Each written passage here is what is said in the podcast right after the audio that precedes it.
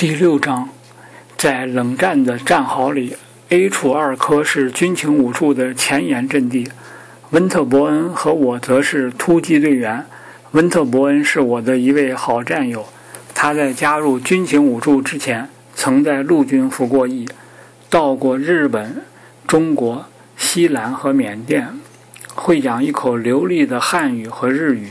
他曾经想当陆军元帅，可是没有成功。他拟定的行动计划总是经过周密推敲的，每个细节都考虑到了。尽管往往很复杂，但总是贯彻执行着军事上的精确性。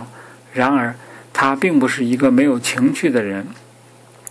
他每次参加行动的目的不仅为了收集情报，而且为了从中获得一点乐趣。我们的确获得了乐趣，在五年的时间里。我们奉国家之命所进行的窃听和盗窃活动遍及整个伦敦，而白厅里那些自命不凡、头戴礼帽的官员对此却佯装不知。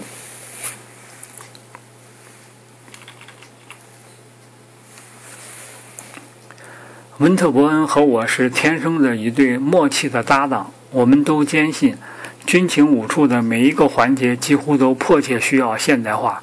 特别是在技术领域，我着重于出主意，他则帮助我从建议中剔除那些不切实际之处，选出那些合理的意见，并策划如何使他们付诸实施。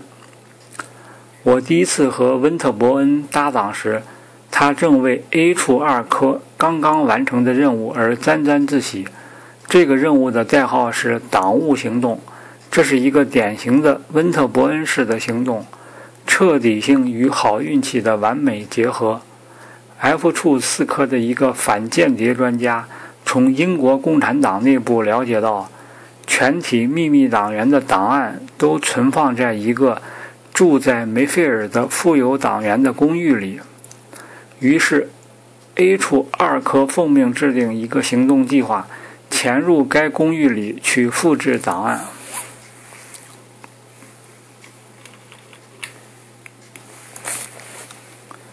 公寓被进行了严密的监视，包括目测、窃听电话和截查信件。不久，军情五处碰上了一次意想不到的好运气。公寓里的主妇打电话给她正在上班的丈夫，说她要出去一个小时。她告诉他，她把钥匙放在草垫下面。莱肯菲尔德大楼监听到这支电话后不到二十分钟。我们就出现在公寓周围，用塑胶印制了这把钥匙的模型。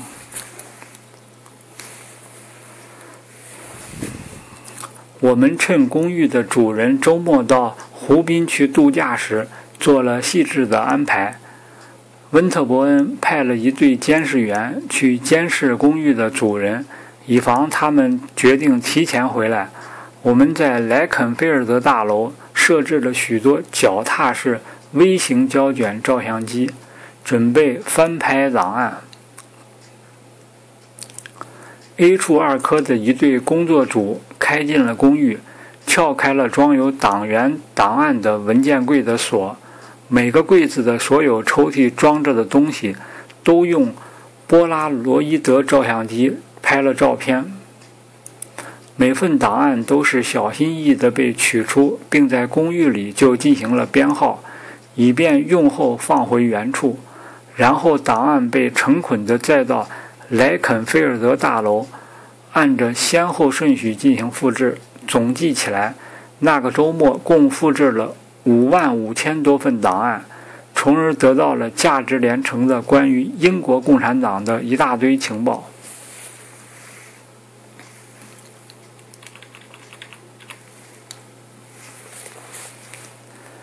党务行动使军情五处全部掌握了英国共产党的组织情况。每份档案里都有一张声明，由申请人亲笔书写，说明自己为什么希望入党。此外，还有完整的个人详细情况，包括入党时的详细环境条件、为党所做的工作以及党组织的联系人。党务行动所收获的材料里还有美国共产党秘密党员的档案。他们当中有些人希望不暴露自己的身份，有的则是因为党要他们这样做。这些秘密党员大部分和三十年代的秘密党员不是同时代的人。三十年代时的秘密党员后来多数加入了间谍的行列，而新一代的秘密党员主要来自工党、工会运动、民政机关或其他政府部门。由于艾德里政府实行了新的审查制度，这些党员只得转入地下。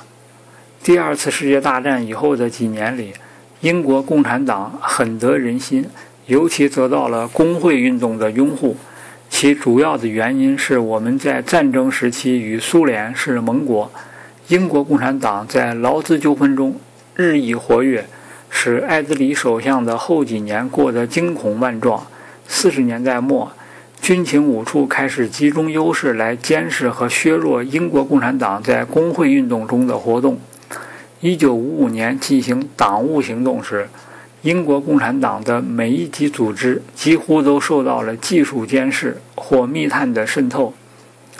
军情五处把英国共产党的核心的党务材料搞到手，最终证明了他在战后控制局面的能力。具有讽刺意味的是。苏联入侵匈牙利后不到一年，英国共产党的威信便开始接连下降。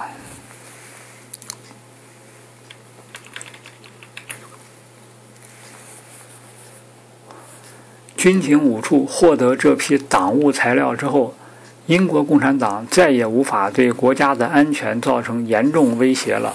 从那以后。军情五处可以找到每个仍在进行活动的党员，尤其是那些秘密党员，并监视他们的活动，严防他们获取机密材料。党务材料全都存放在外箱里，一直很有用。到了七十年代初期，英国共产党后来开始抗议，说他已经取消了秘密党员的制度，现在只是一个公开的政党了。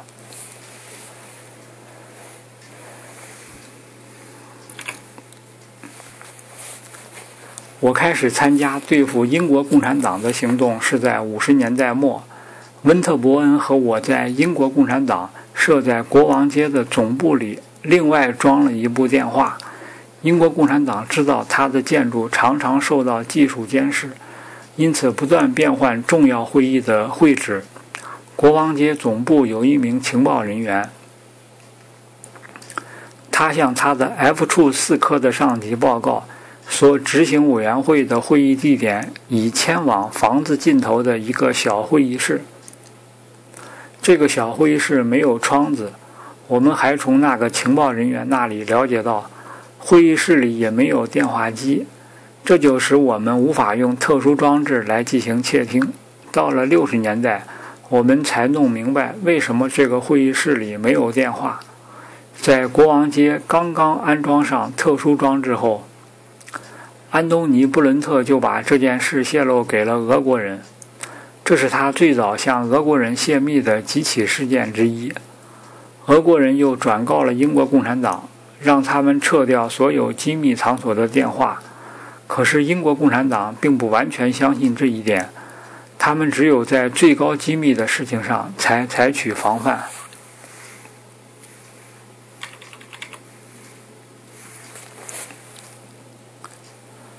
温特伯恩和我乘坐我的车子来到国王街，坐在外面研究那房子的外墙，设法找出窃听那间会议室的最好办法。临街的那面墙的左下方有一个旧煤槽，已有多年弃置不用了，仿佛这个煤槽为我们提供了最大的方便。我们向那个情报人员打听这个煤槽通往什么地方，他说是直通会议室的。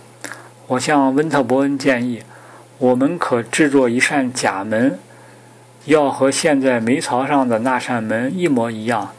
把假门放在原来的那扇门上，两个门之间安放一只无线电话筒，通过钥匙孔来传送声音。温特伯恩立即做了安排。他首先设计了一扇新门，上面装有弹簧扣，可以扣在煤槽上。原来的旧门是深褐色的，在风雨的磨损下已经不成样子了。新门显然也得漆上同样的颜色。于是我们与加斯顿的建筑研究站取得了联系。有一天晚上，我们随便走过那地方时，温特伯恩用改锥刮下了一点油漆，然后把它作为样品送到建筑研究站进行鉴定。鉴定之后，他们给我们弄到了一些同样的油漆。我们用一支喷枪和一桶水。成功的把新门漆成经过风雨剥蚀的效果。我负责在门上安装无线电话筒。我把一根小的塑料导导音管的一头接在门的钥匙孔上，另一头接在话筒上。其余的空间放满了电池，这样能使话筒连续工作六个月。国王街尽头有一间电话间，接收机就隐藏在里面。幸好电话间的位置正好在话筒的发射距离之内，这样电话线就能把信号传回到莱肯菲尔德大楼第八楼。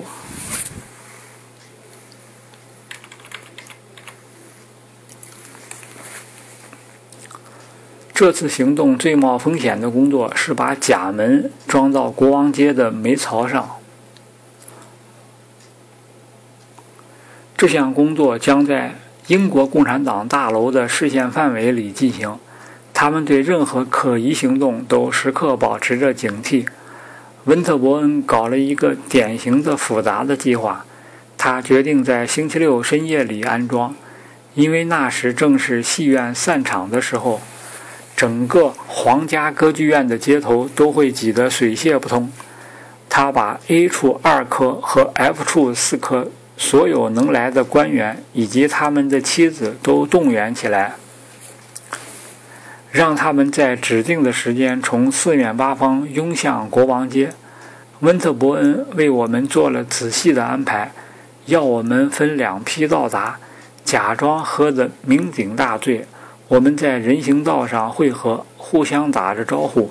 温特伯恩躲在人群后面，跪在地上，用手钻在煤槽的墙上钻了四个小孔，用来装炸扇假门上的弹簧扣。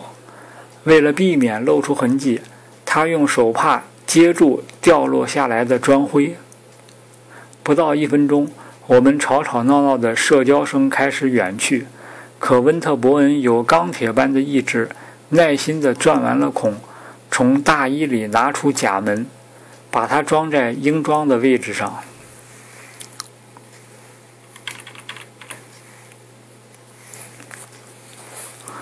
这次行动的代号是“加针”。按照计划圆满地完成了。几个月来，军情五处听到了英国共产党的每一次重要的会议。可是最后，话筒还是被发现了。一位英国共产党负责人在收听无线电时，忽然转到我们的频率上。战噪声使他猛然醒悟到有什么装置存在。英国共产党把整个大楼翻遍了，以便找到窃听装置。幸亏当时温特伯恩的妻子到挪威走亲戚去了。温特伯恩就住在莱肯菲尔德大楼顶层的套间里。话筒一暴露，他就急忙跑去卸下假门，像缴获战利品一样把它拿回了办公室。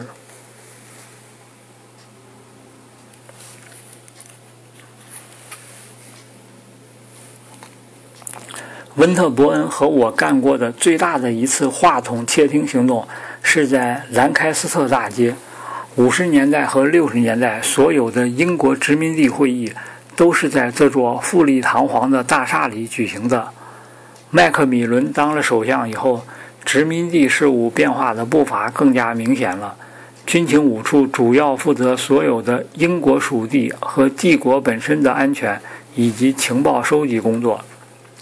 在殖民地走向独立的谈判中，军情五处日益遭受到了重大的压力。政府要求他们提供情报分析，用小打小闹的方式显然不可能有效地窃听兰开斯特大楼。哪些房间要使用，我们无从弄清，这给我们情报的收集工作带来了困难。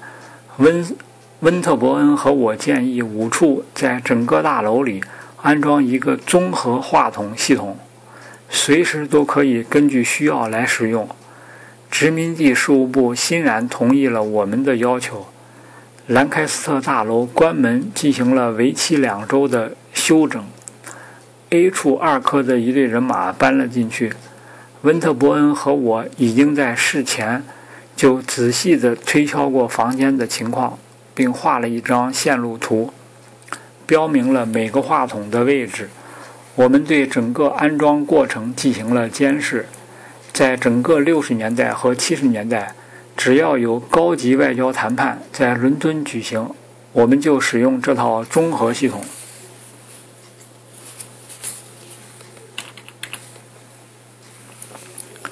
我们的主要任务是对抗苏联及其同盟国，但窃听英国共产党总部和监视第三世界代表团，最终要干扰这个主要任务。我在 A 处二科时。对付俄国人所采取的第一个行动代号叫“唱诗班”。这个行动实际上在我加入军情五处的前几个月就开始了。那时，温特伯恩搞一个行动，即窃听在贝斯沃特路上的俄国领事馆。他的隔壁有幢房子正在进行维修，准备迎接新的主人。这是一次机会。军情五处的人假扮成装饰工混了进去。温特伯恩安装了一种新型装置，这是一种探测话筒，是约翰·泰勒在多利斯山实验室研制出来的。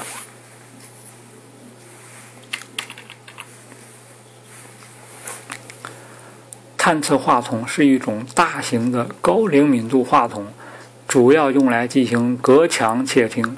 窃听装置安在墙内。离窃听目标的墙面有十八英寸，在这个距离之间，用手钻半英寸、半英寸的钻出一个直径为四分之一英寸的洞，钻到离目标墙面半英寸的地方就停下来，再用手工挖一个针鼻大小的圆孔来。我们使用的工具是六十号钻头。在墙壁的另一边，用肉眼几乎看不出什么来。在十八英寸的空间里置放一根光滑的有机玻璃管子，以便使声音能传到话筒里。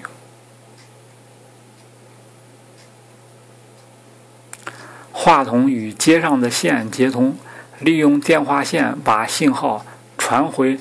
莱肯菲尔德大楼，再用放大器把声音放大，直到可以被清楚的听到。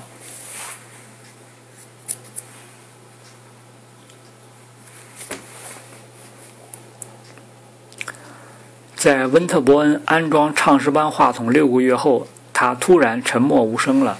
军情五处有个情报员，有时为俄国人当勤杂工和装饰工。由于这个人的名字叫纳特金。于是就得了个绰号叫“松鼠”。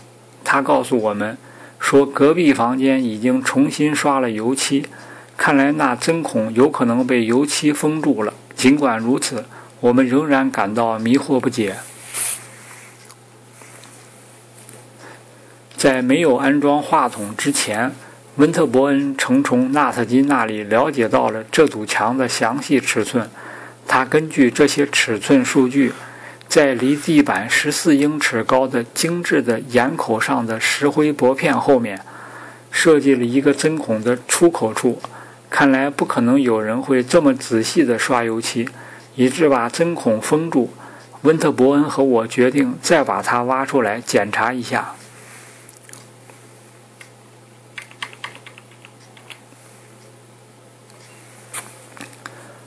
这次新的行动需要进行周密的计划。领事馆隔壁的房子的维修工作已告结束，现在已经成了一个繁忙的办公室，常常有一些人上门拜访。我们了解到，在这些来访者当中，有的是来检查安全工作的俄国人，因此我们只得在夜里悄悄地干，要到离地面十四英尺的地方工作，必须搭架子。还需要石灰和油漆，以便用来修补损坏之处。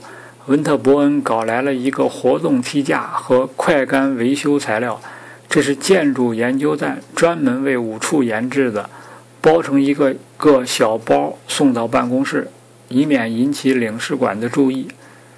领事馆对周围的一切一直保持着警惕。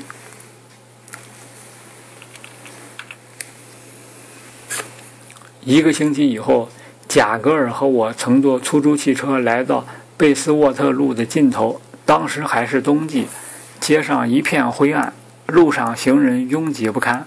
我们怀着一种轻快感向领事馆走去，用贾格尔制作的有名的钥匙开了门，进了隔壁的房间里。我们打开一个放有工具和一台小型无线电接收机的公文箱。设在领事馆对面的观察站已接到通知，对领事馆的动静进行监视。我们打开了接收机，这样便知道是否有人进入隔壁屋子。一旦有人进去，我们就停止工作。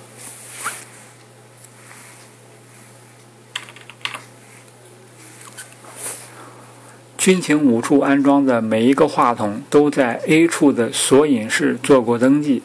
上面写明了技术性能详细情况、工作室和安装的具体地点。安装的具体地点是最重要的。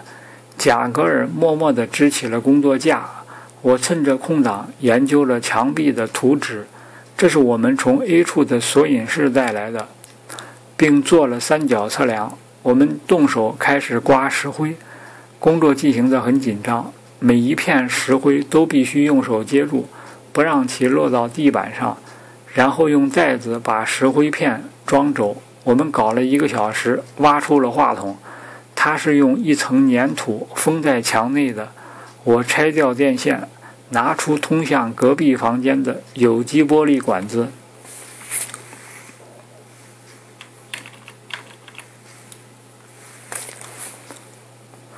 我们使用的六十号钻头上面有一个特殊的插销。可以使钻头慢慢地转动，不让半点石灰屑或油漆片掉进隔壁的房间。我把钻头插进去，用手稳稳地托住钻机身。贾格尔轻轻地转动着手柄，只转了两圈就碰到了硬块，针孔被什么东西堵住了。很显然，这硬块不是什么油漆。我们在过路汽车车灯的亮光下。互相交换着疑惑的眼色，我们又开始转动钻机，可是又一次碰到硬块。突然，钻头能活动了，但旋即又碰到了另一个障碍物。我把钻头轻轻地抽了回来，贾格尔用盒子把它装了起来，准备带回莱肯菲尔德大楼去检查。我在洞里放置了一根导声管。从管中听到隔壁房间里的钟在磕磕的走着，无疑我们已按原计划用钻头钻入了隔壁房间，而且就在檐口上那片石灰薄片的背后。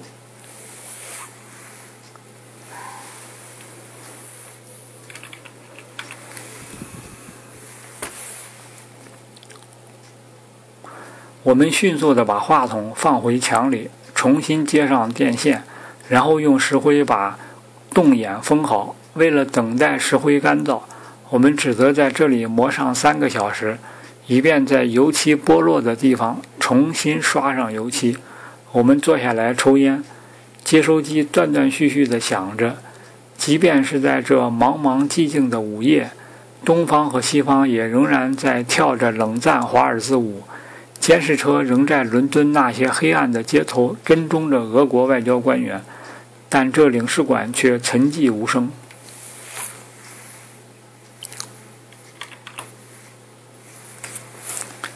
第二天，温特伯恩和我在第八楼收听唱诗班话筒发回的声音，音量较小，像是被什么东西捂住了似的，但显然还是在工作。唯一的问题是，那间房间里没有任何人讲话，我只能听到一架打字机连续不断的咔咔声。我们来到地下室，用显微镜检查了六十号钻头。它上面留有一层石灰痕迹，长达八分之三英寸。不知这个俄国维修工是谁？他干的可真够认真的。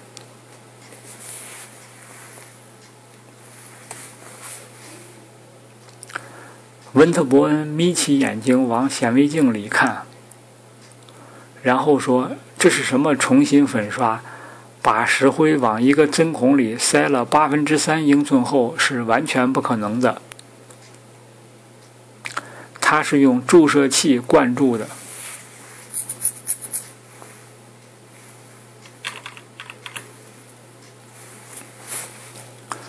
大约一个月以后，松鼠纳特金碰上一次机会，看到了那间房子，里面已经全部重新装修过了。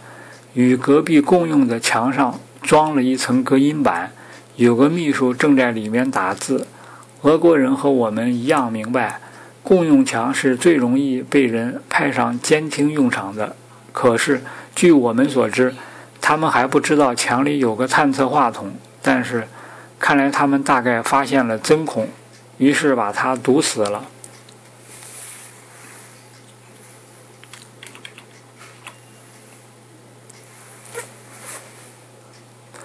一九五五年七月，我再次跟苏联人交锋，这回是在加拿大。皇家加拿大骑警队要求军情五处在他们的一次行动中给予技术上的帮助。他们准备在渥太华俄国大使馆里安装话筒。俄国大使馆是一幢三层楼的老房子，濒临里多河，最近在火灾中烧毁。皇家加拿大骑警队。打算在重建过程中安装窃听设备，需要最新设备，所以来跟军情五处取得联系。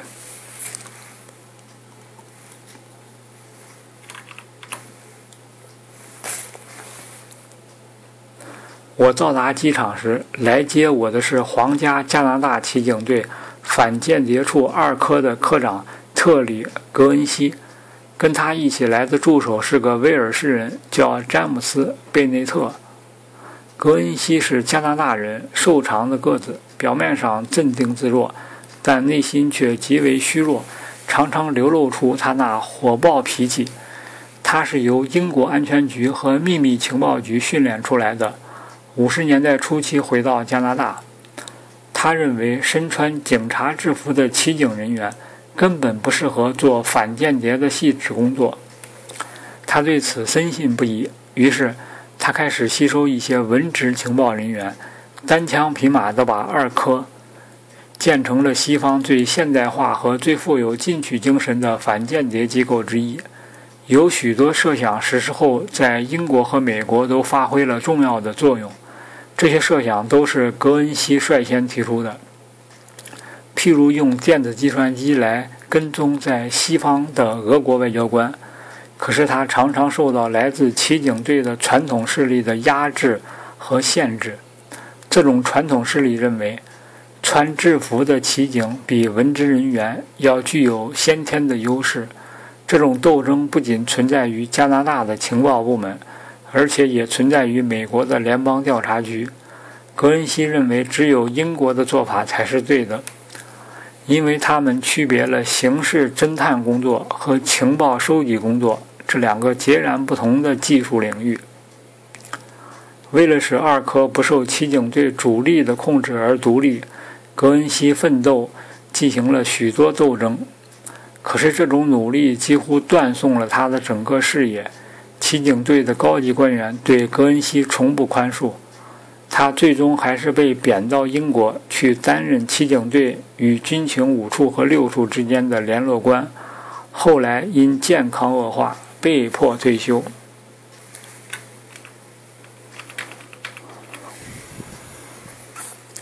一九五六年，我第一次到加拿大去协助筹划蚯蚓行动时，格恩西还在走红。当天吃晚餐时，他向我描述了这个行动的进展情况。重建俄国大使馆的建筑承包商已被骑警队顺利地争取过来，并让骑警队人员伪装成工人在工地工作。此外，还从叶戈尔·古岑科那里得到了些帮助。此人曾是俄国大使馆的密码员。1945年叛逃投奔加拿大，在他的帮助下，格恩西找到了克格勃和格鲁乌的机要办公室以及机要室的精确位置。机要办公室就在这幢建筑的东北角。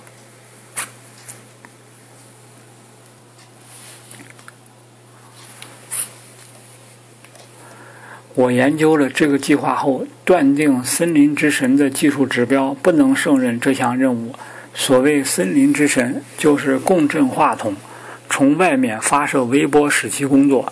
由于话筒和安全地带之间的距离太远，所以其效果是无法保证的。看来我们唯一能使用的是有线装置。这种装置的最大优点是，如果装得巧妙。那就会天衣无缝，几乎无法发现。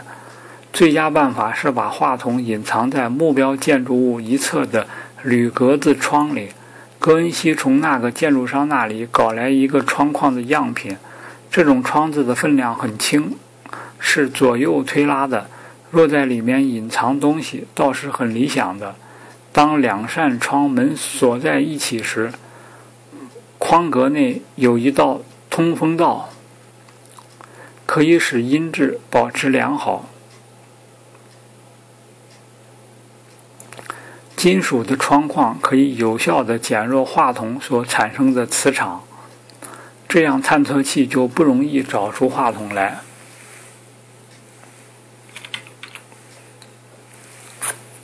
可是，最为伤脑筋的问题是如何隐藏话筒的电线。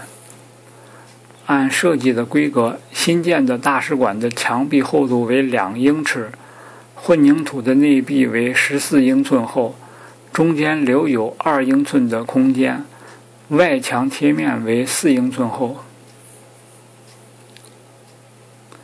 我们在军情六处寻找了关于俄国电子探测器的详细资料，据他们说，俄国人只对墙的内侧进行探测。而从来不对墙的外侧进行探测。显然，俄国人怕被人看见他们对自己的房间进行探测，认为这很不体面。我对格恩西说：“最佳方案是将电线放在那二英寸的空间里。”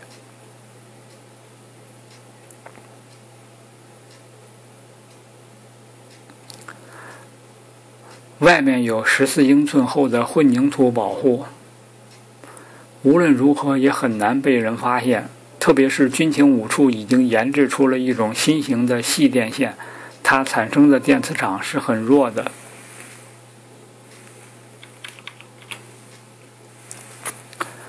建设工程开工了，我们则设法不让俄国安全人员发现这些电线。他们常常到工地来检查加拿大建筑承包商的工作情况。从每一根八英尺深的混凝土基桩下面，我们都埋有大捆的电线，并用柏油在表层做了掩护。每天晚上在建造主体工程时，伪装成工人的骑警队员就进入到工地，从大捆的电线中拉出一段来。装进空间里，一共要放八根电线，每根编上一个号码，从一号到二十号，以便被人发现时糊弄俄国人。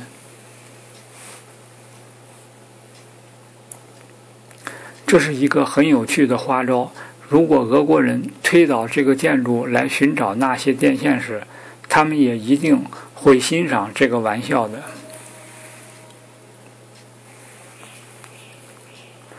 最为艰巨的工作是把电线接到话筒上去。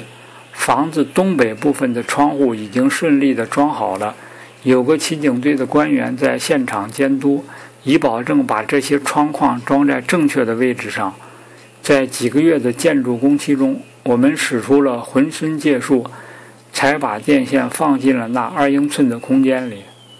可是要把电线和话筒接通，却是没法躲过耳目的。于是我们只得让一位工程技术人员登上四楼一样高的架子，从外面把它们接上。这项工作由格恩西手下的一个技术员负责。这个青年的工程师干得很不错。在深夜接近摄氏零下四十度的酷寒里，这个身材魁梧的人带着装在挎包里的焊接工具，爬到房顶上去干活。他把八个话筒逐个安装，再仔细的接通电线，牢牢的焊好每一个接头。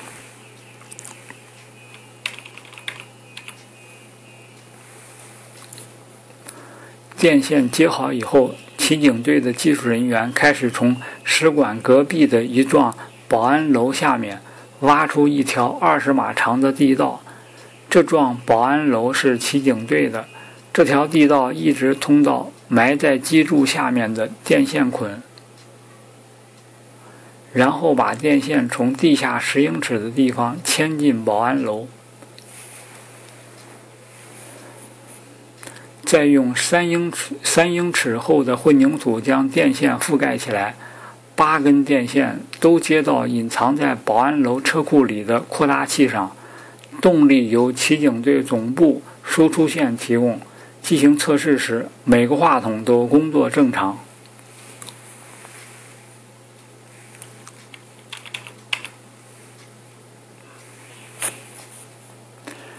可是，正当这个几乎没有漏洞的行动快要结束时，一个厄运突然降临。有一个工人，他不知道所有从楼上窗子里牵下来的电线，是在新使馆的东北角附近的外墙那块地方。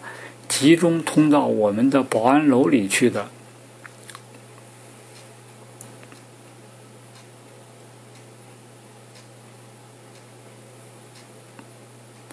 他在那里安装燃料箱，把金属扣打下去支撑通风管道。有一根金属扣直接扎穿了埋在地下的电线捆，把所有话筒的接头全弄坏了。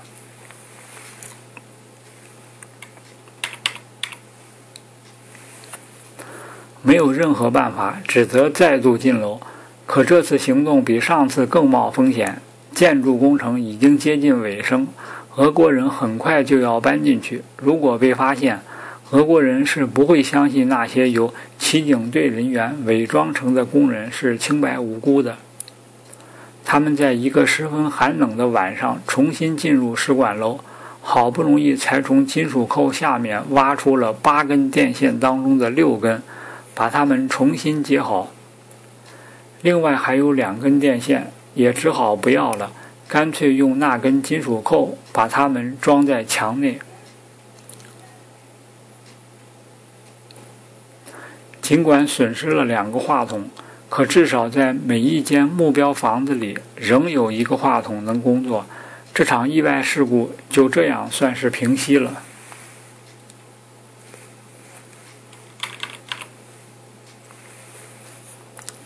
在俄国人搬回他们的使馆以后，我们从话筒里听到了讲话的声音。格鲁乌的官员们兴致勃勃地谈论着家具该如何摆设。四十八小时以后，俄国人突然从他们的办公室里撤走了。很快，我们从俄国人在大使馆的材料里发现。他们拟将在这幢建筑物的另一个地方修建克格勃和格鲁乌的机密办公室，可能由一台单独的发电机提供电源。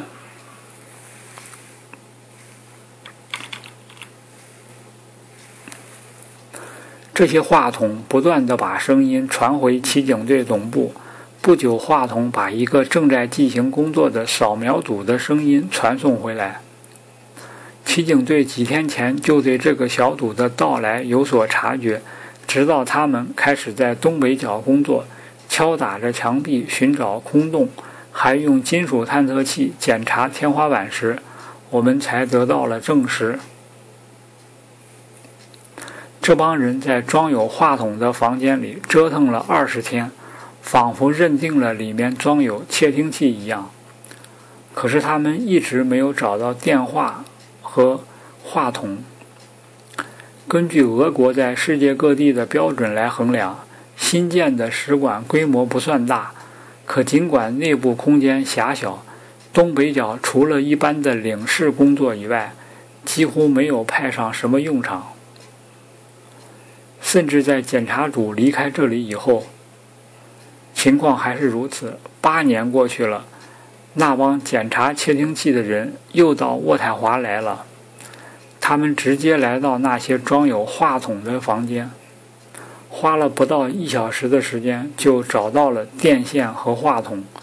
检查组在大使馆里的四十二间房间里，只检查了那装了话筒的六间屋子。他们肯定早就知道该到什么地方去找话筒。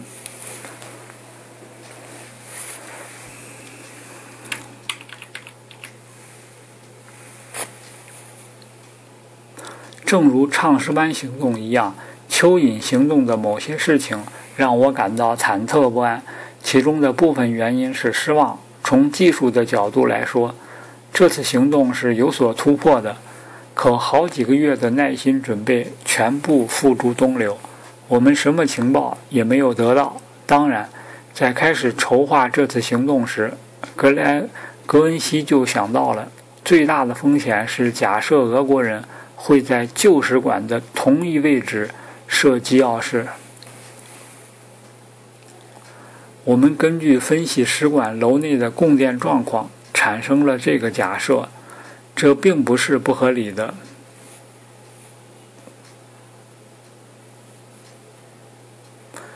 他们后来决定把机要室修建在另一处，并把它隐蔽起来，这也是不奇怪的。英国和美国都已开始意识到，要想让使馆的机要室不被话筒窃听的最好方法，就是把机要室设在内部最隐蔽的地方。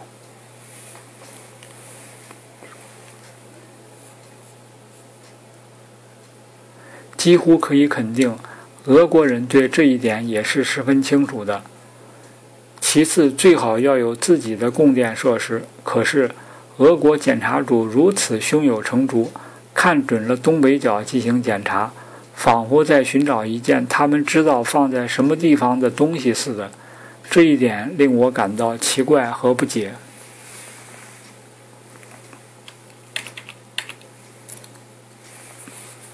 不到一年时间，类似的事情又发生了，还是在加拿大。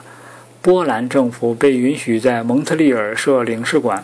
他们买了一幢旧房子，开始重新装修。一九五七年一月，我飞往蒙特利尔，协助皇家加拿大骑警队安装一支话筒。骑警队对使馆的波兰情报官员的情况了如指掌，同时知道该官员的房间在什么地方。可是房间内部正在全部重新改装，无法下手安装有线话筒。只好装一只森林之神共振话筒。这幢房子的无电线正在更换，可以用钢管来埋电线，就像蚯蚓行动中的窗框一样。我算好，如果把森林之神装在钢管附近，实际上是不可能被人发现的。可是，在安装好森林之神不到两个星期。波兰人下令让建筑承包商把那堵装有窃听器的墙拆了，另外再修筑一道墙。骑警队想方设法搞回来了一个装置，另外一个被波兰人拿走了。后来，骑警队从波兰使馆内部获悉，是俄国人给了他们启示，说可能有话筒窃听。这回俄国人又一次先下手。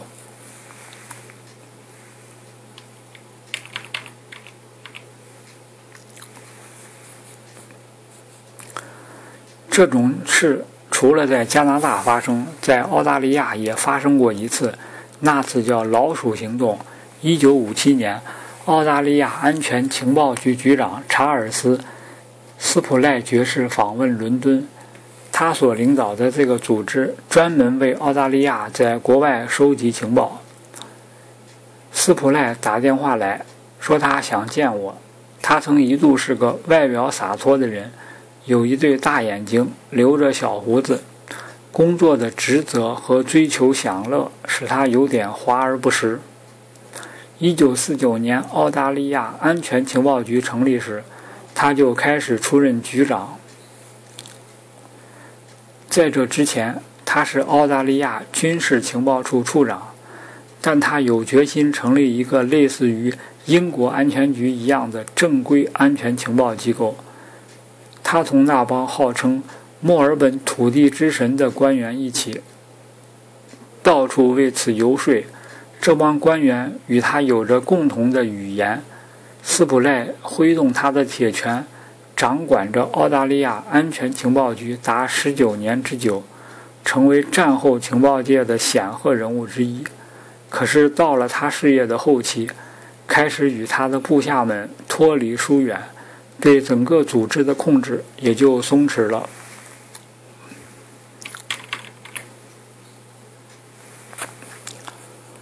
斯普赖很喜欢访问伦敦。三十年代时，他在印度的陆军部队里服役，防守开伯尔山口。因为有着同样的背景，加之对军人和绅士所具有的性格风度的观点相同。他在英国情报界拥有许多讲究加入各色各样的俱乐部的朋友。他并非等闲的糊涂之辈。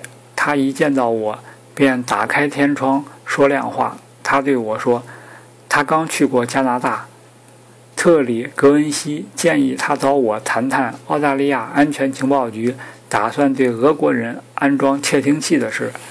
他解释说，自从报纸报道了彼得罗夫夫妻双双叛逃的事以后，俄国就同澳大利亚断绝了外交关系，并把他们的大使馆委托给瑞士管理。彼得罗夫夫妻俩原是俄国驻堪培拉大使馆的机要室工作人员。前不久。俄国人试探着打算回来，在俄国人住进使馆之前，澳大利亚安全情报局想在使馆里安装一只窃听器。在研究了计划之后，我劝斯普赖装一个“森林之神”，并把设备示范给他看。木质框格窗的框架是安装“森林之神”的最为理想的地方。我为此派了一名助手去澳大利亚监督安装的细节，安装工作顺利完成。我告诉澳大利亚安全情报局，在一年之内不要启用它，以防万一被发现。因为俄国人在重新住进这幢楼的最初几个月，有可能使用探测器来探测使馆建筑内部是否有微波。老鼠行动与蚯蚓行动一样，在技术上是相当成功的，可是照样没有搞到一点情报。克格勃人员那间房间的每一个响动、翻动报纸的响声、写字时的笔画声都能听到，可里面的人却从来不说一个字。老鼠行动也告流产了。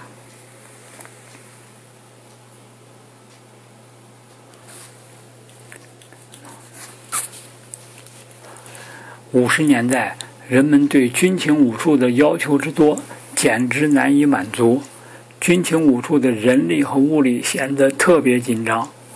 为此，有个别的官员实在无法承受那样的工作压力，尤其是 A 处二科的人，因为要参加各种各样的行动，更是受不了。一次行动完结了，又来了一次行动，简直没完没了。我办公桌上堆着的计划、地图、简报和技术报告，等，令我感到手忙脚乱。任何时候都很难弄清楚哪些行动结束了，哪些行动还处在筹划酝酿的深谷里。即便是在最乐观的情况下，收集情报也是一件令人伤透脑筋的事。但是每一个职业情报官员，在脑海里总会留有一些空白，给那些值得他回忆的往事片段。这些片段由于某些原因而向他们摆出了一个个未能解开的谜。唱诗班行动、蚯蚓行动、老鼠行动等，都聚集在这一席空白地里，被眼前行动的生动局面所掩盖。可是他们并没有被遗忘，直到若干年以后，他们又浮现出来，并产生着新的意义。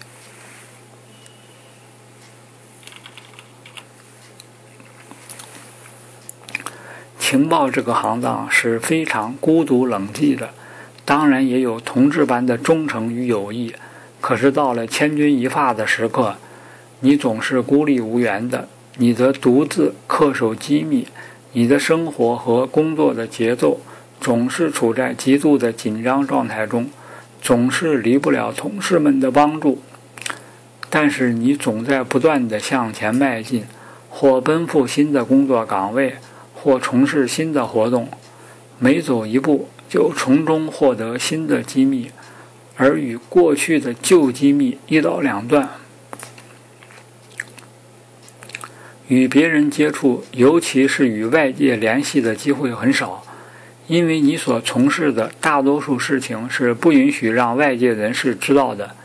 由于这个原因，情报部门所用的人很多，这种。这是情报这种职业的本质的一部分，干这一行当的人都知道这一点。在我事业的初期，我曾遇到过一个人，他在英国情报部门的遭遇，骤然把这种职业在国家生活中的重要性这一虚伪的面纱揭去。事情还得追溯到我为布伦德里特的委员会研制。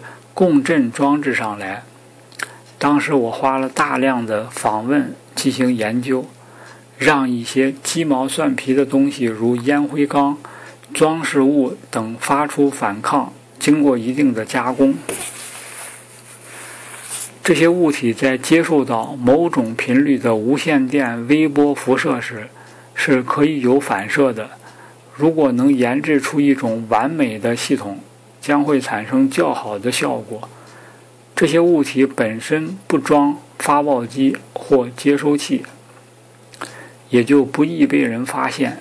一九五六年，我们已经研制成功一些产品的样品，决定在俄国驻伦敦的大使馆进行实验。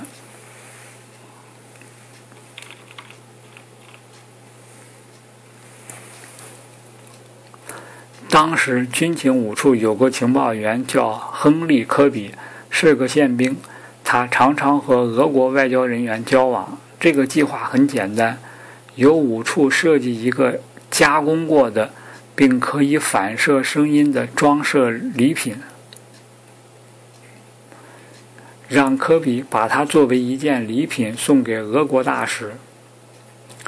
我们需要知道的第一件事是，俄国大使可能接收什么样的礼品，并把它放在书案或办公室里显眼的地方。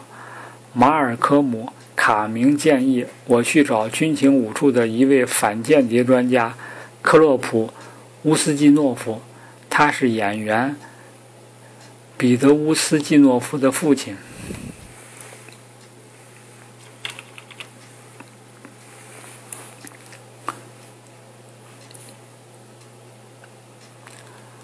乌斯基诺夫是德国后裔，可他却和俄国外交官员有着千丝万缕的联系，是俄国大使馆的常客。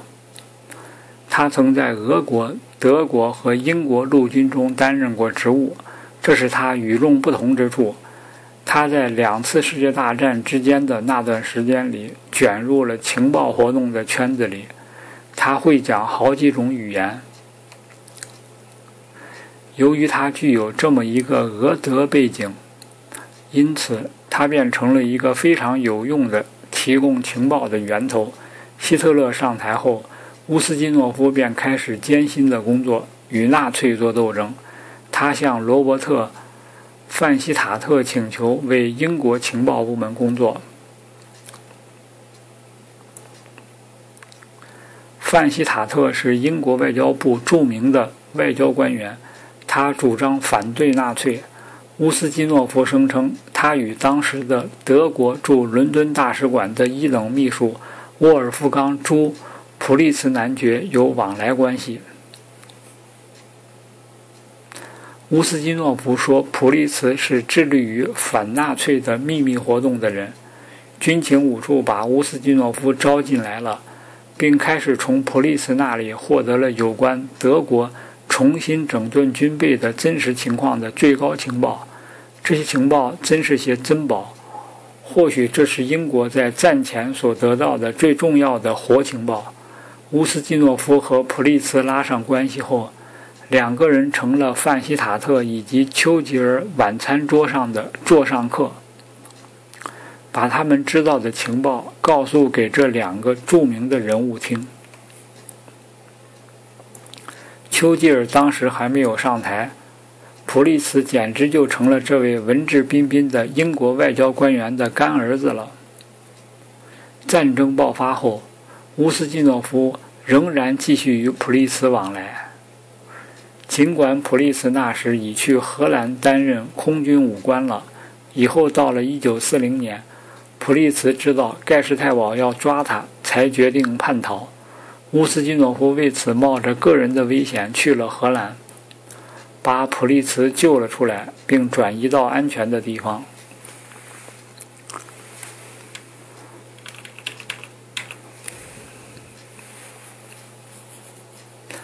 我坐上出租车来到肯辛顿乌斯基诺夫的公寓里。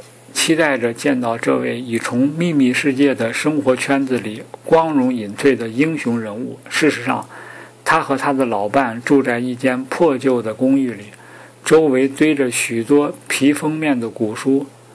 他现在只能靠变卖这些藏书来维持他们的生活了。乌斯基诺夫为我的到来感到兴奋不已，尽管他的生活很艰辛。但是在这场伟大的情报角逐中，他仍然扮演着一个竭尽全力的角色。他拿出一瓶伏特加酒和两只酒杯，并着手研究我从办公室带来的计划。他是一个身体肥胖笨重的老人，说话时带着厚重的喉音和多种语言的土腔。他有一双目光尖锐的眼睛，肯辛顿公园附近的俄国外交官的真实想法，全都逃不过他这双眼睛。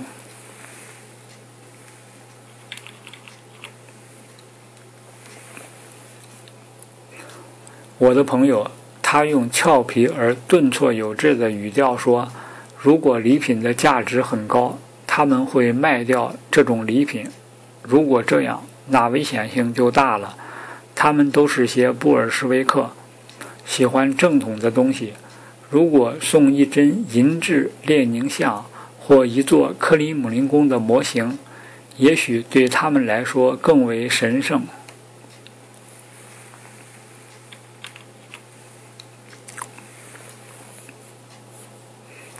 我解释说，列宁的半身塑像恐怕不太合适，因为弗拉基米尔。伊里奇的头颅太圆，这种光滑的表面对声波反射的性能较差，而一座克里姆林宫的模型的方案倒是可行的。这种象征着俄罗斯母亲的复杂建筑模型里，很容易隐藏相应类型的凹状刻纹。克洛普乌斯基诺夫把整个行动计划视为一出趣味浓厚的戏剧的一个片段。他自告奋勇要去拜访俄国大使，这样便能直接的了解到他究竟喜欢什么。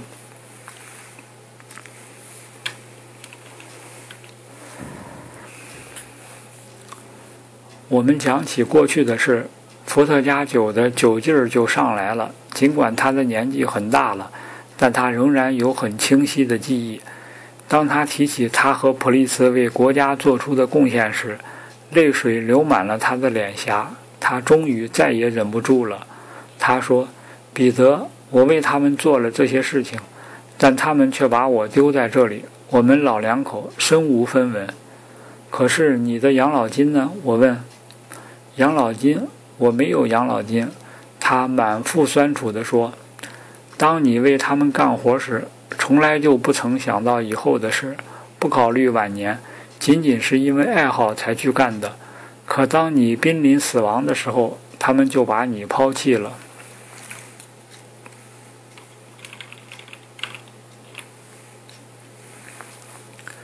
我默默无语地坐在那里，他的话令我难以置信。这么一个人竟然会如此沦落风尘，差不多快到了被迫乞讨的地步。我真想问他是什么原因使丘吉尔和范希塔特把他忘记了，可我又感到这只会使他更加心碎。乌斯基诺夫举杯饮酒，聊以平息心绪。不过干这行是很有趣的，他最后说。他用颤抖的手往杯子里倒了些酒，在一阵沉默之后，他又说话了。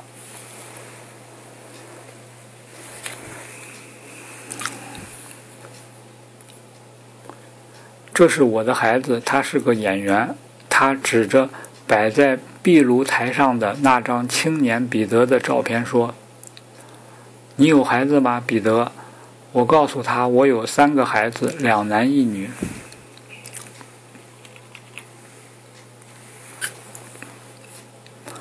叫他不要干这一行。他悄悄地对我说：“我也不会让我的儿子卷进我们这场游戏里。”上面管事的都是一些贵人，而贵人则多忘事。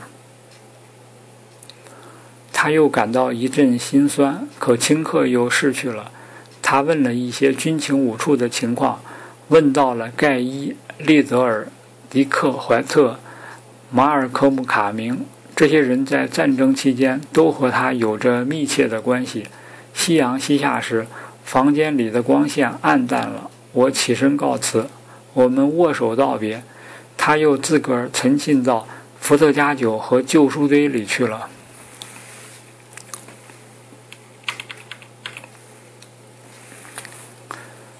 我因为喝过了头，晚上没有干什么事就回家了。第二天上午，我跟卡明提起乌斯基诺夫的问题，他脸上露出尴尬的神情。我敢肯定，我们在几年前就给他发养老金了。他的声音提得异常的高。天哪，可怜的克洛普！我马上去找迪克。再继续追问下去也是徒劳。究竟是谁忘了克洛普？乌斯基诺夫是追问不出来的。官僚们总是在被追究失职时互相推诿，这早已是司空见惯的事了。乌斯基诺夫还是拿到了他的养老金，可自从那次会面以后，我再也没有见到过他。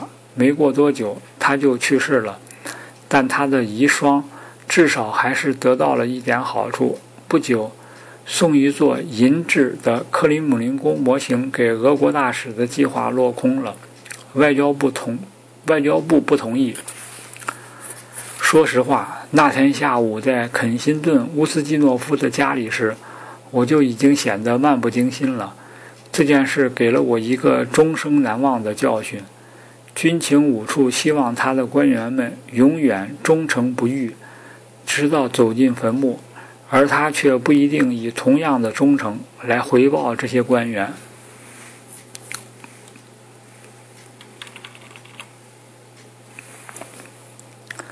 不管怎样，总的来说，五十年代还是非常有趣的。A 处是一个充满着欢声笑语的地方。温特伯恩常常说：“如果你能忍受兴奋，那么军情五处的生活是热闹的。”有一次，我们在匈牙利大使馆隔壁的保安楼安装窃听设备。我爬在屋顶上装天线时，被一位邻居看见了。他跑去报告了警察。说看见有窃贼在附近。不到十分钟时间，警察就来敲门了。那位邻居也跟警察一起来了。我们顿时乱了手脚。我周围全是些最新的技术设备，地上摊着接收器和电线。温特伯恩不知所措，只得打开地板，把价值上万英镑的设备藏到地板下面去。外面的敲门声更加剧烈，有人用壮实的肩膀在撞击房门，想把门撞开。显然。他们听到里面有响动，认定我们正在行窃。后来等屋里的一切稍微归顺了，我才局促不安地打开门来，并解释说我正在利用夜间时为房间的主人做一些维修工作。这些维修工作都是经过批准的。我给了警察一个电话号码，这是一个当地警察特别处的电话号码，让他去进行核实。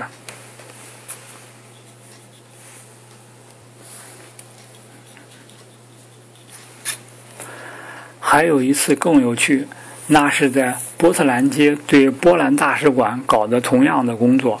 当时使馆隔壁的房间暂时空出来了，安全局 A 处二科奉命进去安装一系列的窃听器。温特伯恩和我带领 A 处的十二个人去了。安静是很重要的，因为共用墙那边的目标地常常有人看守。我过分虚张声势，一定要每一个人都脱掉鞋子，以免鞋底踩在光滑的地板上发出声音来。我们在严寒中一口气干了四个小时，二楼所有的地板都被揭开了。我耐心地在梁架之间的空隙里穿插电线。突然，有一根电线缠在一根有裂缝的托梁上。我用手去拉，拉不动，于是便一脚踩在托梁旁边的一枚穿钉上，再用手去拉那根电线。就在此刻，穿钉掉了，我往下一沉，撞穿了楼下一层的天花板，一大块被撞破的天花板落到十四英尺以下的地板上，轰隆一声。仿佛爆炸了一枚炸弹，震动了整个波特兰街，响声与灰雾散去，我却被拦腰夹在天花板的破洞里。过了一会儿，四周又是一片寂静。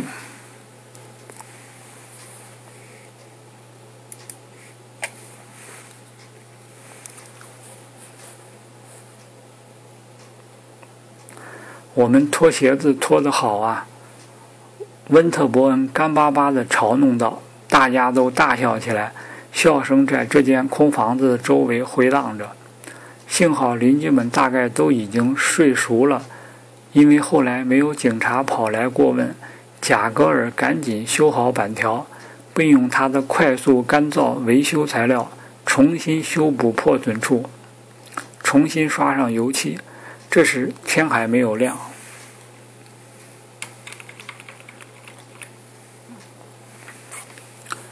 他刷完最后一笔油漆，对我说：“彼得，刚才那一下好危险啊！如果你从那朵玫瑰花里掉下去，那我们可就全完了。”但是，类似于这样的事故一般是不会发生的。总的来说，在温特伯恩和我的领导下，军情五处的技术工作是具有较高水平的，与军情六处同一领域的工作形成了鲜明的对比。五十年代中期，军情六处能出大纰漏，就不会出小纰漏为满足。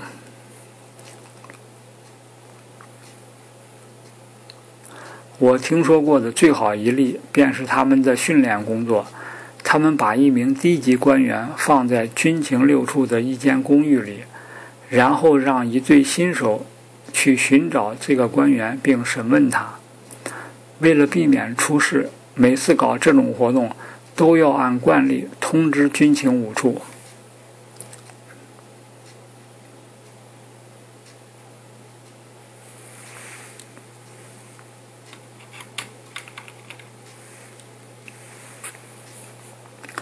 一天下午，A 处二科接到从军情六处打来的电话，请求给予协助。军情六处派出去的那支搜索队显然弄错了常有他们目标的公寓的层数，他们把上一层的房门撬开了，并开始审问住在里面的那个男子。那男子自然说自己是清白的。搜索地认为他的申辩是预谋的一部分，于是。这帮充满热情的新手对照军情六处教科书上说“劝说一栏”的教条，如法炮制。劝说完毕之后，这个人居然全部坦白交代了。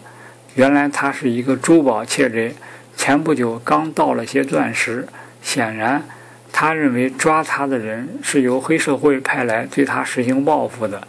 他把手头藏着的一些小东西都交了出来。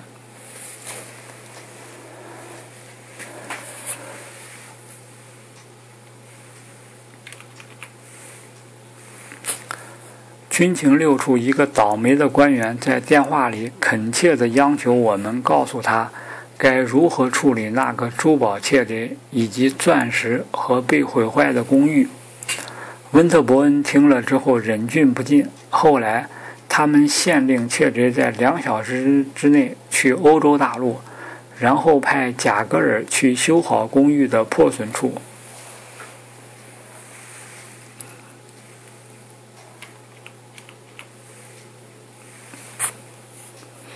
我在 A 处二科待了两三年以后，军情六处开始找上门来，要我帮助他们规划他们的技术行动，和军情六处一起工作。我一向不感兴趣，老实说，他们总是策划一些在技术上没有多少成功把握的行动。为了便于吸引美国人参与他们的行动，他们总搞一些类似于柏林隧道那种史诗般的宏大工程。可这种宏大的工程一直没有搞成，而时光却在空耗，甚至连少量的、规模较小的、较为理智的行动也没有搞成。他们还热衷于毫无价值的装腔作势，我认为这不利于行动的安全，而且很危险。譬如，在波恩，我们拟定对俄国大使馆采取的蚯蚓行动就是这样。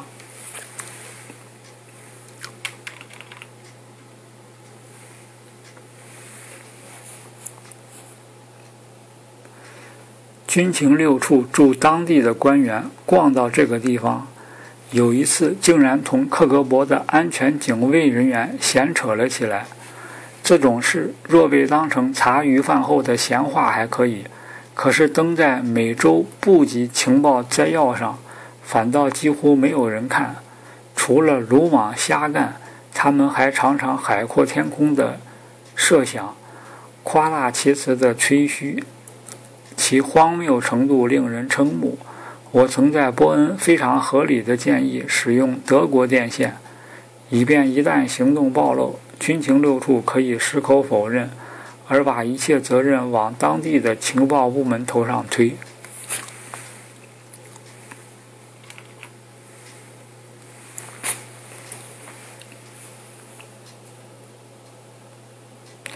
军情六处分站站长说。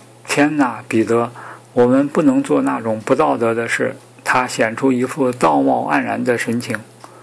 就我所知，军情六处所表现出来的道德，全是做样子给白厅或军情五处看的。事实上，军情六处在约翰·辛克莱爵士的领导下，已经成了一个累赘。他仍然拒绝正视由菲尔比这个苏联间谍所引起的可怕的后果。他还继续用三十年代的态度，以及三十年代的人员设备，在现代世界里开展工作，因而导致他们在一九五六年四月犯下了最大的错误——克拉布行动。对此，我一点也不感到惊奇。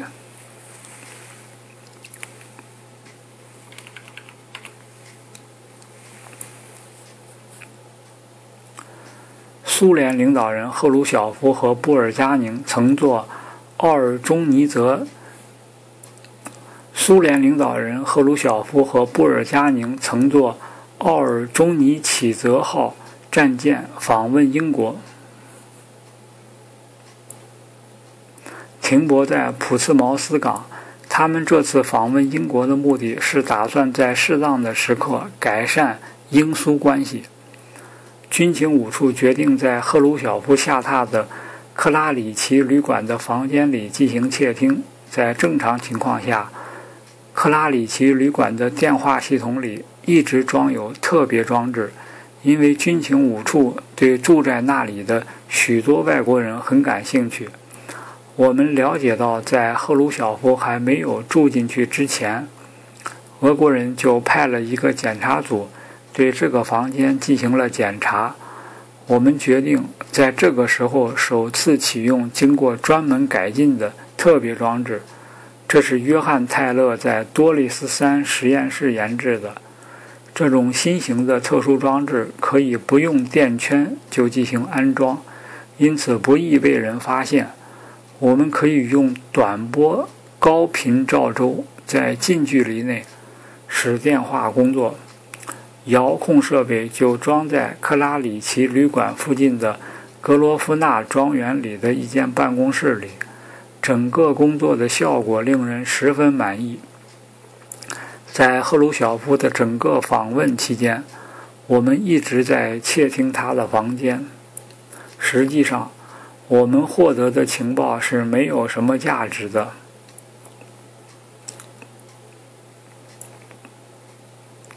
赫鲁晓夫是个十分滑头的人，他在旅馆的房间里压根儿就不提任何有点价值的事。记得当时我坐在八楼，医报人员为我翻译他的谈话的大概意思。每次窃听赫鲁晓夫的谈话都是好几个小时，我指望着能从中获得重大价值的谈话内容。赫鲁晓夫对斯大林临终前的情况只字不提，对克格勃头子贝利亚的命运也闭口不谈。相反，他对他的贴身男仆则大谈自己的衣着穿戴。他是一个极其爱慕虚荣的人，每次都花上几个小时在穿衣镜前精心地打扮自己，非常考究在什么地方对头发进行分路。我禁不住想起艾登，只有他才能与赫鲁晓夫比高低。这两个人都是肆无忌惮的，唯一感兴趣的是在世界大舞台上出风头。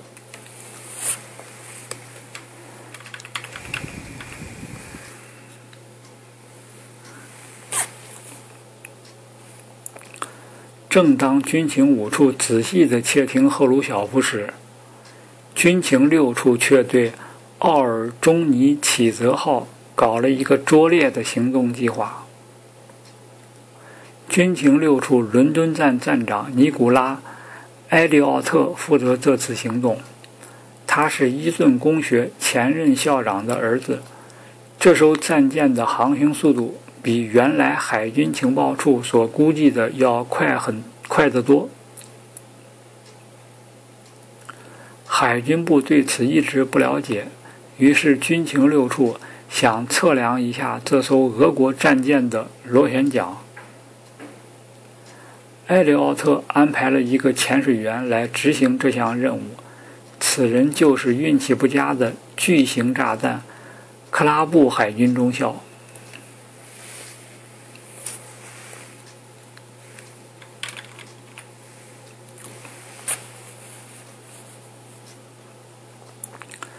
实际上，这样的行动并不是军情六处的第一次尝试。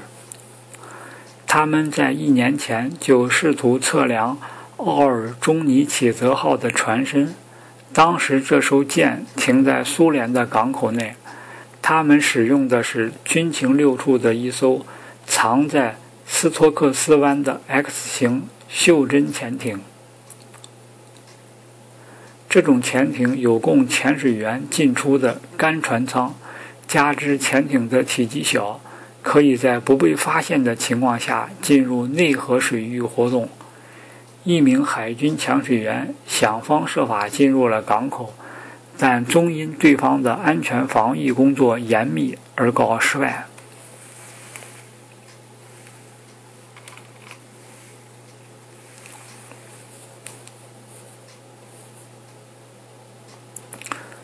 在普茨茅斯港进行的第二次尝试也以灾难而告终。克拉布身体笨重，年纪也太大了，他一去便不复返。后来一具无头死尸被冲上岸来，初步辨认就是他。军情六处伦敦分站的技术官员约翰·亨利在此之前就通知过我，说六处在筹措克拉布行动。我把这情况告诉了卡明，他从一开始就对这个行动能否成功产生了怀疑。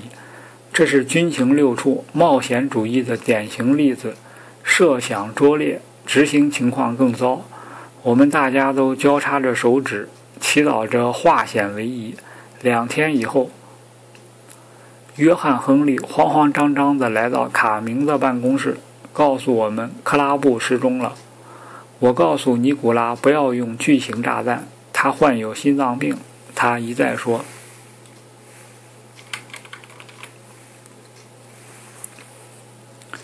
我们对这种所谓的心脏病的解释表示怀疑，但也没有时间去仔细思索。军情六处这种好高骛远的秘密行动，此时正面临着尴尬的公诸外界的风险。克拉布和他在军情六处的助手曾用他们的真实姓名在当地的一家旅馆住过。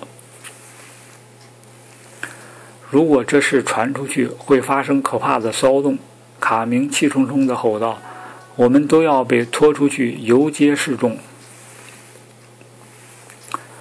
卡明急急忙忙地跑到迪克·怀特的办公室去，要求立即见到他。我们大家成群结队地跑上楼。迪克正端坐在他的桌子旁边，脸上看不到一丝表示欢迎的微笑。他那多年担任学校校长所受的训练又表现出来了，原来的魅力却消失得干干净净。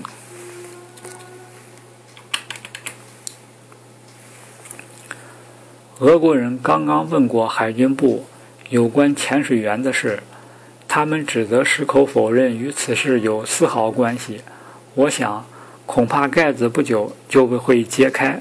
他简单扼要地说：“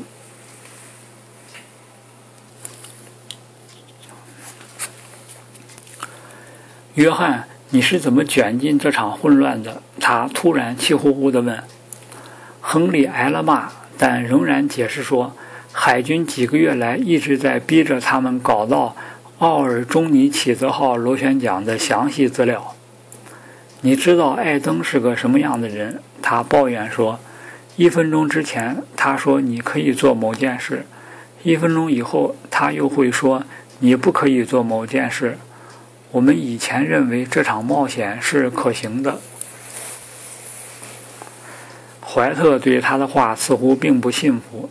他揉了揉太阳穴，翻着文件，屋角的时钟节奏有致地走着。房间里到处都有恐慌的迹象。当然，我们会尽力帮助你。他终于打破了这可怕的沉默。今天晚上我去见首相，看看我能否设法不让事态扩大。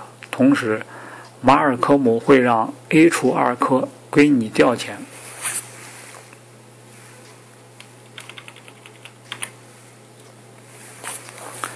亨利表示感谢，走出了房间。卡明给普斯茅斯港的海关情报处打了电话，让他们去把旅馆登记簿上那两个人的名字抹掉。温特伯恩和亨利赶到普斯茅斯去收拾残局，但这些努力不能避免发生丑闻。当天晚上，赫鲁晓夫对潜水员的事提出公开的抗议。艾登为此丢尽了脸，被迫在下院做了声明。伦敦的情报界仿佛像某郡的一个小村庄，大多数上层人物彼此都非常熟悉，以至于可以聚在一个俱乐部里喝酒。克拉布事件发生后的好几个星期里，这个村庄里的村民们仍在窃窃私语，期待着那不可避免的。人人都知道的命运的到来，我是军情五处内部事先知道克拉布事的少数几个人之一。我遵从亨利的劝告，对此一直保持着缄默。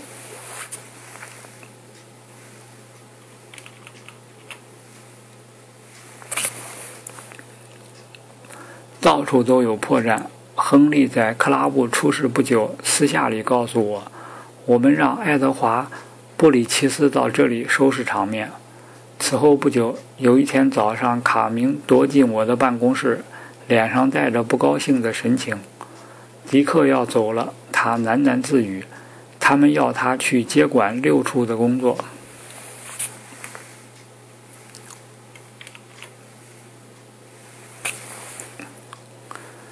我认为让迪克出任秘密情报局局长的决定，是战后英国情报史上最大的错误之一。军情五处在他的领导下，正在朝着现代化的道路踉踉跄跄地迈着步子。虽然这样的真相在五十年代中期还不明显，他既懂得需要改革，又尊重正统的那一套。这恰好能帮助他在不受阻挠的情况下实现他的目标。首先，他是一个反间谍官员，几乎可以称是二十世纪最伟大的反间谍官员，是个训练有素的局长料子。他了解自己的部下，了解存在的问题，他抱有建立一个高效率的反间谍组织的理想。然而，他才刚刚起步，便被某个头脑发热的政客调到一个他不熟悉的机构去，而且那里的人对他的前往怀着敌意。他无论到哪里，永远也不会像在军情五处那样富有成就。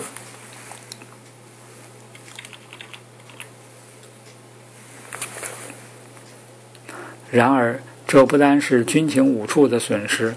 战后英国情报部门的主要问题在于，对各个情报机构的相互作用缺乏一个明确的设想。在帝国已经不复存在的时代里，英国首先需要的是一个高效率的国内情报组织。很简单，军情六处是次要的，尤其是在政府通讯总部成立之后更是如此。但是，把迪克·怀特调到军情六处这一做法，却抬高了他的地位，从而阻碍了一个合理化的情报机构的成长。他离开军情五处以后，军情五处被人全然忽视达十年之久。如果他留在军情五处，那么军情五处就能够治愈六十年代和七十年代的创伤。在更好的条件下去迎接八十年代的挑战。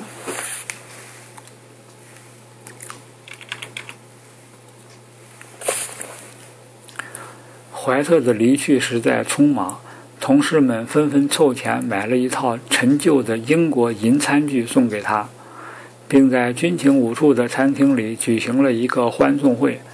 那是一个依依惜别的场面。我当时与迪克还不熟。熟悉他的人都说，他对是否应去军情六处感到犹豫不决。或许他已意识到，这一去便是永远离开了他一生尚未起步的事业。迪克在致告别词时，声泪俱下。他谈到了战前那段时光，谈到在那时结下的友谊。他感谢卡明鼓励他加入军情五处。他骄傲地谈到在战时取得的成果。他祝愿我们大家一如，他祝愿我们大家一切如愿以偿。最后，他征词说：“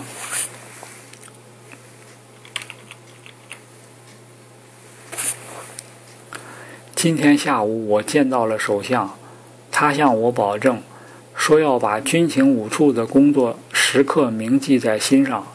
我高兴地宣布。”首相已任命我的副手罗杰·霍利斯接替我的职务，这证实了他对军情五处充满着信心。我相信你们会同意我的意见，军情五处找不到比他更为可靠的继任者了。那位身材瘦长、微微驼背的穿着细条纹西服的人走上前去，同迪克·怀特握手。那美妙而现代化的时代从此结束了。